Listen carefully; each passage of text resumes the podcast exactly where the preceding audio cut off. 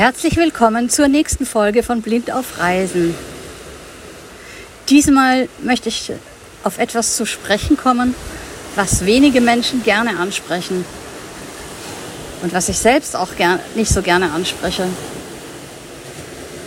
Äh, und zwar ist das das Thema Hilfe annehmen, Hilfe ablehnen, Hilfe einfordern. Ja, wie geht man mit sowas überhaupt um? Und gerade auf Reisen ist das auf jeden Fall Thema, denn wenn man blind ist, dann braucht man eben Hilfe. Ich möchte jetzt einfach mal einen Vergleich ziehen zur Hilfe, die ich zu Hause bekomme oder erbitte und zur Hilfe, die ich hier auf Reisen erbitte oder eben auch bekomme oder die sich automatisch ergibt, wie auch immer. Also zu Hause ist es ja so, dass man das gut planen kann, zumindest was den Haushalt betrifft. Da habe ich halt eine Reinigungskraft und ansonsten helfen mir sehr gut meine Nachbarn auch und meine Mitbewohnerin, wenn es irgendwas gibt, wobei ich Hilfe brauche. Das ist äh, sehr gut managebar und ich dosiere das halbwegs. Zumindest nehme ich das selbst so wahr. Ganz gut. Wenn ich merke, der andere hat gerade keine Zeit, keine Lust, wie auch immer, dann lasse ich den auch in Ruhe und warte halt, bis die Hilfe dann irgendwann kommt. Ähm, auf der Straße ist es natürlich anders, wenn man sich irgendwo verlaufen hat.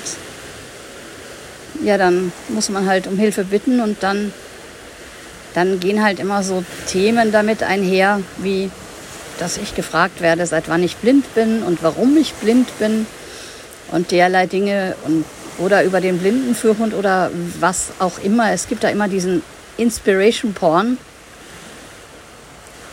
den ich nicht so gerne mag.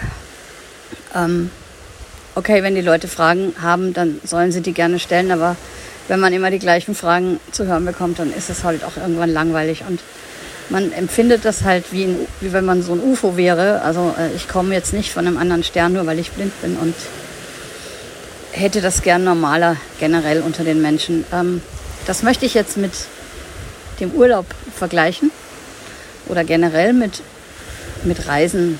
Denn äh, wenn ich jetzt eine Zugreise mache, dann passiert das ja auch im Zug, dass ich gefragt werde, warum ich blind bin und so weiter. Dann kommt es immer darauf an, wie sympathisch oder unsympathisch mir der Mensch ist, der mich anspricht. Und ähm, wenn die dann mit so Sachen kommen wie, äh, wie mutig, dass sie reisen, dann sage ich immer sowas wie, naja, also ich sitze gerade im Zug, da muss ich jetzt nicht gucken können. Das tun Sie gerade auch. Sie sitzen im Zug und müssen nichts machen. Also wofür bewundern Sie mich jetzt eigentlich? Ähm ja, und hier ist das eben dann so auf, auf Reisen, dass man generell mit Menschen ins Gespräch kommt. Und das finde ich sehr schön. Also da kommt man eben dann nicht unbedingt zum Thema Blindheit ins Gespräch, sondern erstmal zu anderen Themen. Man trifft sich, sagt Hallo, wo kommst du her? Warum bist du, seit wann bist du da? Und wie lange bist du hier? Und wie bist du auf die Insel gekommen? Und so weiter. Und dann ergibt sich halt irgendwann auch die Frage nach der Blindheit. Und das stört mich dann auch überhaupt nicht, weil das sind Menschen, die dann auch irgendwann mal manchmal sogar tiefere Gespräche mit mir führen oder die mit mir dann unterwegs sind. Und da interessieren sich halt wirklich die Menschen nicht für meine Blindheit, also jetzt nur für die Blindheit, sondern für mich als Person. Und da finde ich das ganz okay und da kann ich auch gut damit umgehen.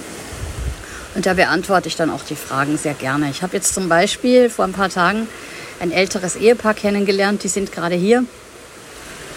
Ralf und Marie, genau, und nicht Ralf, Alf heißt der Gute. Ähm, ja, und die beiden beeindrucken jetzt mal mich, weil sie 80 und 82 Jahre alt sind und äh, mit dem Wohnmobil unterwegs sind. Die haben auch einen Hund mit und zwei Fahrräder. Das heißt, die fahren dann auch, auch immer mit ihren Fahrrädern ins Dorf. Das Wohnmobil, das steht dann hier. Und ich denke mir dann immer, ja, wenn ich in dem Alter das auch noch alles machen kann, was ich jetzt mache, dann, dann habe ich ein glückliches Leben. So, ja, und dann, äh, ja, das finde ich dann schon beeindruckend, dass das in dem Alter noch geht. Und das habe ich auch gesagt. Und sie haben halt mir gesagt, dass sie mich dafür bewundern, dass ich als blinder Mensch, als blinder Mensch reise und campe und, und so. Und äh, ja, aber wir begegnen uns halt auf gleicher Ebene und führen sehr tolle Gespräche auch. Und es ist irgendwie so, da habe ich jetzt nicht das Gefühl, dass wir uns gegenseitig dauernd auf die Nerven gehen wegen, wegen der Bewunderung, die wir uns angedeihen lassen oder wegen dieses Inspiration Porns. Den vergisst man auch irgendwann wieder. Und das finde ich sehr schön auf Reisen. Auf Reisen ist es irgendwann so, dass die Blindheit zwar da ist, aber eben ganz selbstverständlich damit umgegangen wird.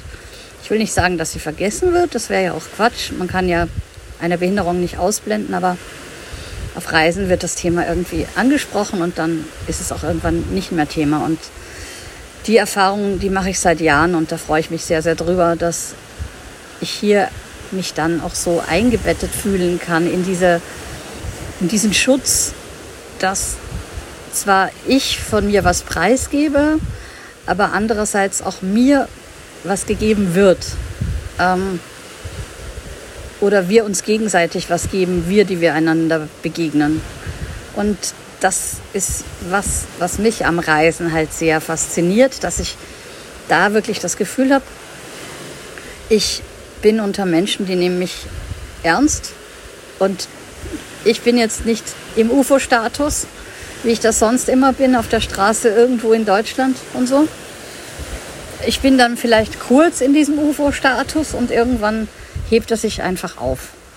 Und natürlich wird es auch Menschen geben, die mich gar nicht ansprechen und die das eben bestaunen, wie ich das alles hier mache, dann ist das halt so. Damit muss ich halt eben auch leben. Aber ich werde jetzt nicht mit irgendwelchen Dauer äh, Bewunderungen oder Bemitleidungen behelligt, äh, sodass es mich nerven würde. Ich bin jetzt gespannt, wie das auf Kreta sein wird. Wahrscheinlich nicht viel anders. Es war auch auf Mykonos nicht anders. Also da habe ich ja auch relativ schnell Kontakte gefunden. Da war ich sogar ein paar Tage mit einem sehr netten Assistenten unterwegs und auch in Athen ging das, auch wenn es in Athen mit den Assistenten sehr schwierig war, hatte ich da auch jetzt nicht das Gefühl, dass ich dauernd bemitleidet oder bewundert werden würde. Ähm, ich glaube, es ist einfach erstens eine Mentalitätsfrage. Vielleicht ist es in Griechenland auch so, dass die Leute sich da nicht so trauen, äh, ständig solche Fragen zu stellen. Oder sie nehmen es hin oder ich weiß es auch nicht. Und die Deutschen und die Österreicher, die fragen halt gerne ähm, einem Löcher in den Bauch. Und wenn sie das hier tun, stört es mich auch nicht. Weil, weil ich das ja auch tun kann, weil dann ja auch die Zeit da ist, miteinander Gespräche zu führen. Im Urlaub haben die Menschen Zeit. Das ist einfach ein Fakt, der die ganze Situation ein bisschen in Wohlgefallen auflöst, möchte ich jetzt mal sagen. Ich kann euch also allen, die ihr eine Behinderung habt, nur Mut machen. Reist. Reist, tut es, macht es. Bewegt euch. Das ist das, was ihr könnt, was ihr ausprobieren könnt. Und wenn ihr mal in eine schräge Situation kommt, was mir natürlich auch schon passiert ist mit Menschen, ja, dann kommt ihr auch aus der Situation wieder raus. Also es ist alles irgendwie machbar. Manchmal weiß man noch nicht so richtig wie, manchmal läuft auch alles etwas spontaner. Manchmal denkt man, okay, es ist gar keiner mehr da, der einem helfen könnte oder der mit einem unterwegs sein möchte oder so, wenn es so ist wie jetzt, dass der Campingplatz leer wird. Aber man findet sogar dann immer noch Leute, mit denen man in Kontakt kommt. Ähm, das ist für mich echt die Faszination der Reise, die es einfach so schön macht. In diesem Sinne wünsche ich euch eine gute Reise, falls ihr gerade selbst auf Reisen seid und einen schönen Tag. Eure Andrea.